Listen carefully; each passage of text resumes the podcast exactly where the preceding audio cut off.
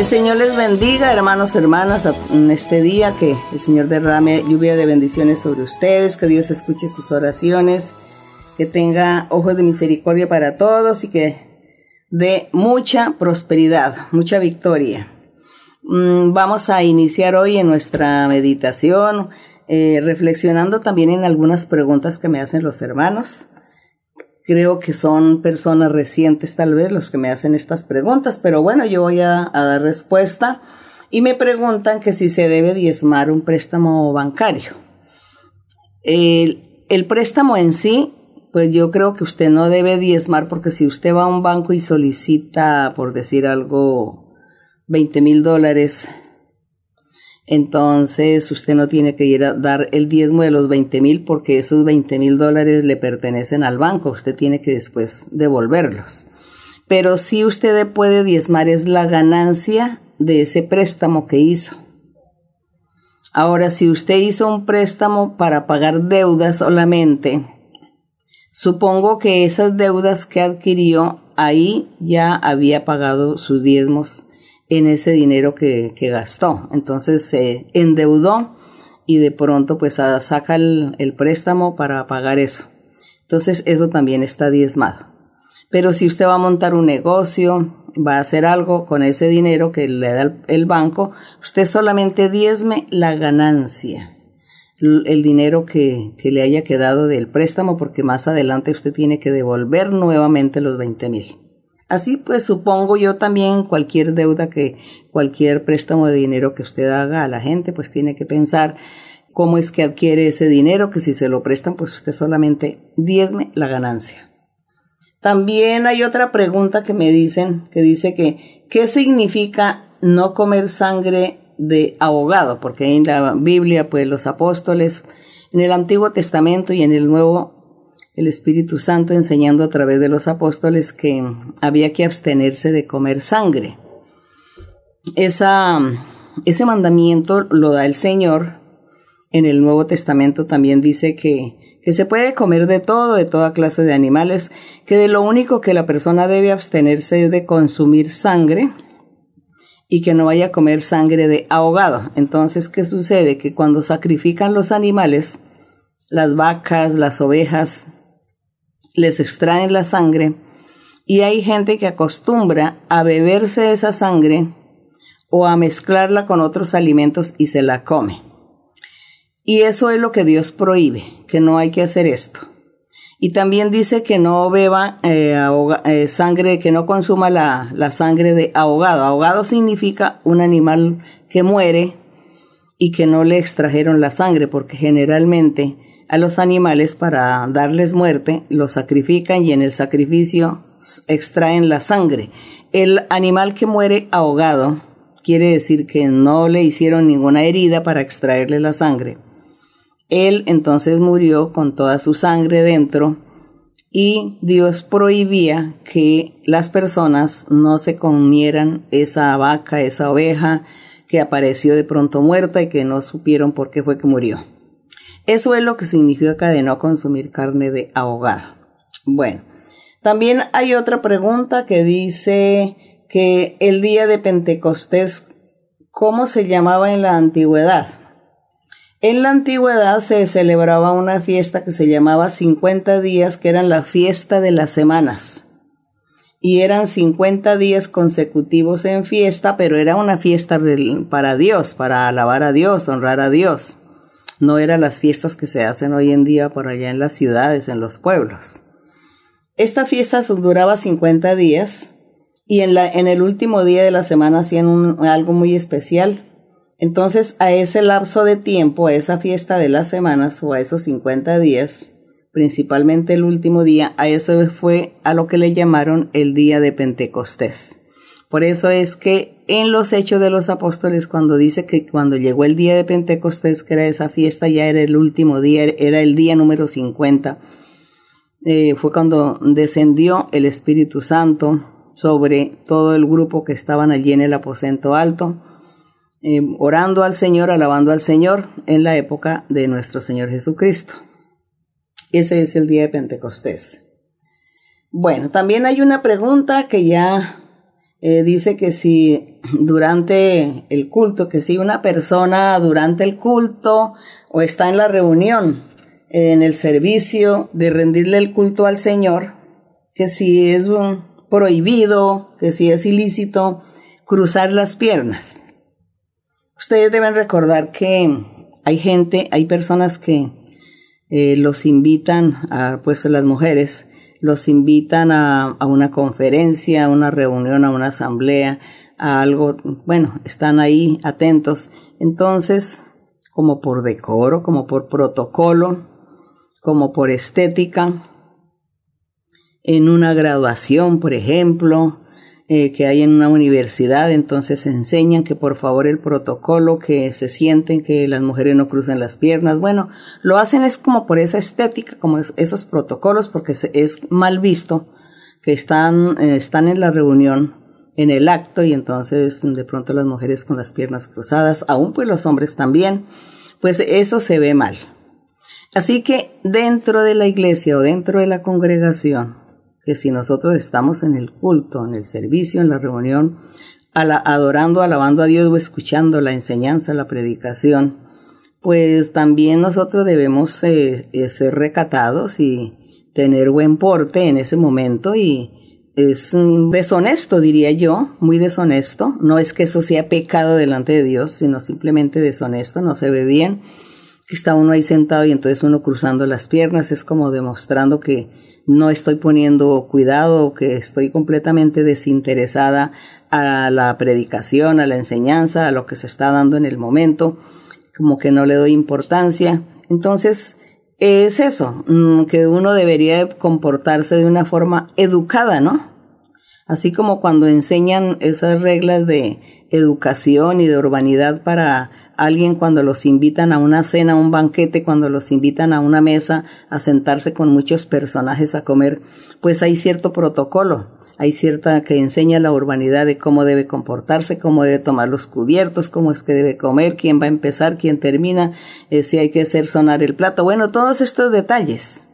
Asimismo es el cruzar las piernas, según las reuniones, según donde estamos o donde estemos o donde estamos eh, reunidos, qué estamos haciendo. Asimismo nosotros también, pues nos ponemos también eh, con ese decoro, con esa decencia, educación y estar atentos para que todo se vea bonito, salga bonito y para darle también eh, el realce a la reunión que se está dando cuando estamos alabando al Señor, qué mejor que nosotros nos comportamos, que por eso es que cerramos nuestros ojos cerramos nuestros ojos porque también eso no nos distrae. En cambio, si yo me pongo a cantar o a orar con los ojos abiertos, mirando para todos lados, entonces me distraigo con los muros, con la pintura, con los cuadros, con el cielo raso. Me distraigo con la otra gente y no pongo atención a la enseñanza. Entonces yo prefiero de pronto tener mis ojos a veces cerrados o cuando estamos orando, nuestros ojos cerrados para solamente concentrarnos ante el Señor. Entonces eso es una cosa tan similar, tan parecida, de por qué cerramos nuestros ojos cuando oramos. Entonces, ¿por qué también no debemos cruzar las piernas cuando estamos en la congregación, en la reunión? Hay personas enfermas de sus piernas y por algún motivo que tienen enfermedad, pues les toca cruzar las piernas. Entonces las personas no se hacen en la primera banca o en el primer sitio donde todo el mundo los vea que tienen las piernas cruzadas. Entonces se hacen lejos en un rincón donde no los vean para no ser estorbo, para no ser un distractor para nadie. Bueno, todas las cosas se pueden hacer, todo se hace o no se hace, pero para todo tiene que existir más bien la sabiduría, la lógica y, ser realistas en las cosas y no ser exagerados ni llegar a los extremos, sino que todas las cosas hacerlas bien de tal manera que nosotros nos agradamos y agradamos también a los demás. Bien, espero que las personas que me hicieron esas preguntas me escuchen para que puedan aprender. Y ahora vamos a estar meditando en, el, en segunda de Tesalonicenses, si usted no tiene la Biblia ahí al alcance de su mano, no se preocupe, escuche la lectura. Y abrimos la Biblia en segunda de Tesalonicenses en el capítulo 2 y vamos a leer del verso 13 al 17. Así que esta es la reflexión para la honra y la gloria de nuestro Dios. Y aquí dice el apóstol Pablo, dice a la iglesia de Tesalónica, les está dando recomendaciones, enseñándoles la doctrina, enseñando la palabra del Señor, enseñando el buen el comportamiento en la vida diaria para agradar al Señor.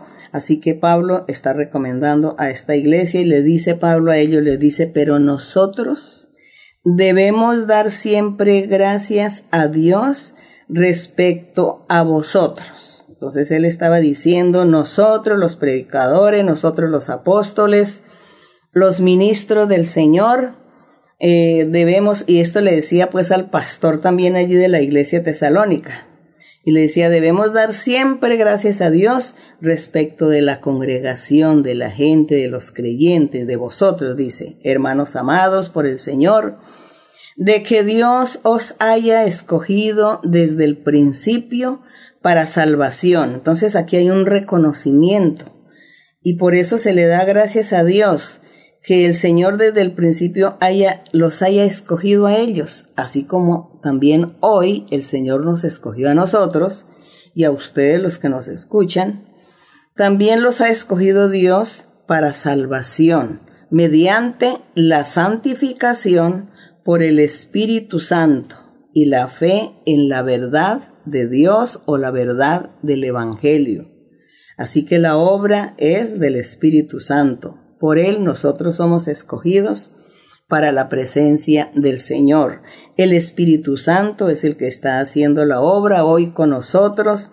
Él es el que nos dirige, nos enseña, nos corrige, nos guía es nuestro gobernante, nuestro rey, nuestro todo. Así que el Espíritu del Señor es el que hace esa maravillosa obra con todos nosotros en el día de hoy. Por eso le damos gracias al Señor, por eso en nuestras oraciones siempre le pediremos al Señor que envíe su Espíritu a nuestras vidas. En el verso 14 dice, a lo cual os llamó mediante nuestro Evangelio. Dice que el Espíritu Santo y la fe en el Evangelio, en la verdad, dice que nos llamó a todos mediante este Evangelio perfecto para alcanzar la gloria de nuestro Señor Jesucristo. Ese es nuestro anhelo, nuestro deseo, un día que alcancemos estar en la gloria de nuestro Dios, disfrutando con Él, disfrutando con el Señor Jesucristo allá en su gloria. Esa es nuestra esperanza en el verso 15. Así que, hermanos, estad firmes y retened la doctrina que habéis aprendido, sea por palabra o por carta nuestra. Entonces, que los apóstoles diciéndole a todos los hermanos a toda la iglesia que estuvieran firmes, que retuvieran la doctrina que ellos aprendieron a través de la palabra, es decir, la predicación, o también a través de, de una carta, en ese tiempo acostumbraban a escribir las cartas los apóstoles, escriban cartas de toda la doctrina que el Señor iba revelando, que Él iba mostrando y envíe a las iglesias. Qué difícil en esa época era la forma para evangelizar, muy difícil.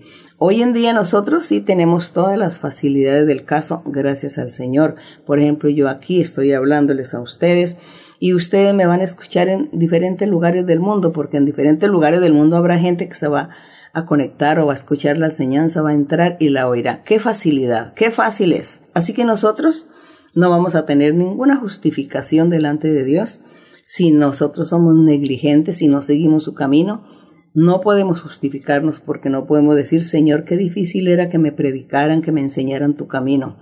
A mí nadie me enseñó. Hoy con toda esta facilidad de la tecnología, pues no podemos justificarnos y más bien le damos gracias al Señor por el permitir estas facilidades para la predicación de su palabra. Aquí en el verso 16 dice, el mismo Jesucristo, Señor nuestro, y Dios nuestro Padre, el cual nos amó y nos dio consolación eterna y buena esperanza por gracia, conforte vuestros corazones y os confirme en toda buena palabra y obra. Es decir, que el Espíritu Santo, que el Señor, estuviera confirmando su palabra en nuestros corazones todo el tiempo. Y así es, porque nosotros hoy, bueno, tenemos esta pandemia, pero estamos orando al Señor para que Él quite pronto todas estas cosas que nos tienen privados de las congregaciones y que no podemos congregarnos para recibir profecía. Porque aquí está hablando en el verso 17 que el Señor estaba siempre confortando los corazones de la gente y confirmando su palabra y su obra, pues a través de los dones espirituales, a través del don de la profecía. En este tiempo, con esta pandemia, pues mucha gente, muchos hermanos y hermanas han sido visitados por el Señor con sueños, con visiones, Dios se ha manifestado, Dios les ha hablado y los consuela. Pero hay otros que no tienen estas posibilidades, estos dones, entonces pedirle al Señor que, que, tenga misericordia y que el Señor sea guiando y que el Señor nos ayude para que pronto podamos congregarnos para asimismo poder recibir la imposición de manos y la profecía que tanta falta nos hace. Que mi Señor los bendiga a ustedes grandemente, que Dios esté con ustedes y que hay que seguir adelante y no desanimarse, no tener pereza ni desmayar en ningún momento, sino ser fuertes y ser valientes y seguir adelante en este camino maravilloso, porque es mejor andar con el Señor, es mejor andar con Dios, con Cristo, que estar en el mundo, en las cosas placenteras que no traen paz ni traen salvación eterna. Así que no desmayar, sino que orar y seguir adelante con valentía. Vamos a estar alabando al Señor y glorificándole y haciendo nuestra oración a Dios. Bendito Padre Celestial, bendito y alabado tu nombre por siempre. Gracias mi Señor, gracias te doy Padre Santo por tu misericordia, por tu amor, por tu santa palabra, por tus promesas maravillosas. Gracias por tus misericordias y porque tú has hecho milagros y señales en mucha gente, has hecho muchas sanidades, Señor. Y también en el día de hoy te pido, Señor, que hagas milagros y señales en mucha gente, porque hay muchos hombres, mujeres, los niños, los ancianos, muchas personas que están enfermas, muchas personas que están hospitalizadas, otros están enfermos en su casa, en su cama, en su lecho, graves. Te pido, mi Señor, que extiendas tu mano y seas tú sanando, limpiando, libertando. Escucha las oraciones de la gente, Padre Santo, liberta a cada uno también hay mucha gente que está siendo atada por el diablo con brujerías, hechicerías, con maldiciones. Liberta, Señor, extiende tu mano poderosa, sé libertando y limpiando y reprende estos espíritus inmundos y quita y corta ataduras y cadenas y ligaduras Liberta, Señor, a toda la gente, limpia a cada uno, Padre Santo, extiende tu mano, haz milagros y señales, mi Señor. También la gente te clama y te pide a ti por bendiciones materiales, por trabajo, por las deudas. Te piden a ti, Señor, suple todas las necesidades, Señor, sé tú proveyendo todas las bendiciones a cada uno, sus viviendas, su comida, su vestido.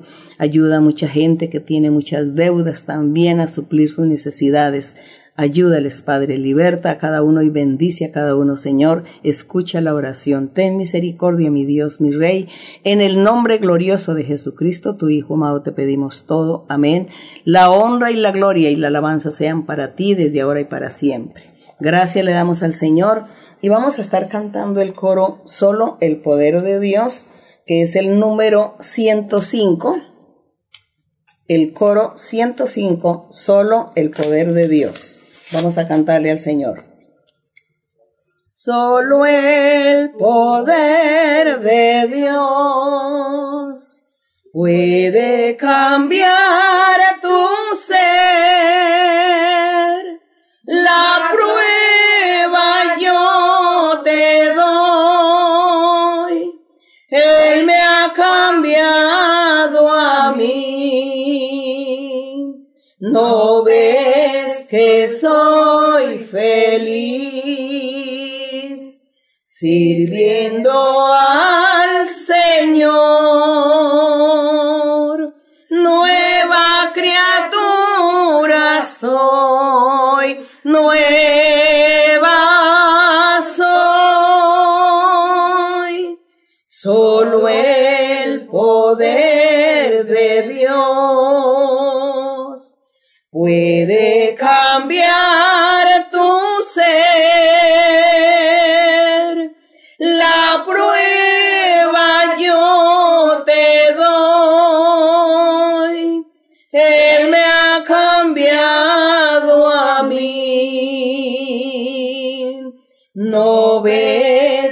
que soy feliz sirviendo al Señor? Nueva criatura soy, nueva soy. Gloria al Señor, muchas gracias, que mi Dios les bendiga a todos, los amo con todo mi corazón. Un abrazo muy fuerte para todos ustedes.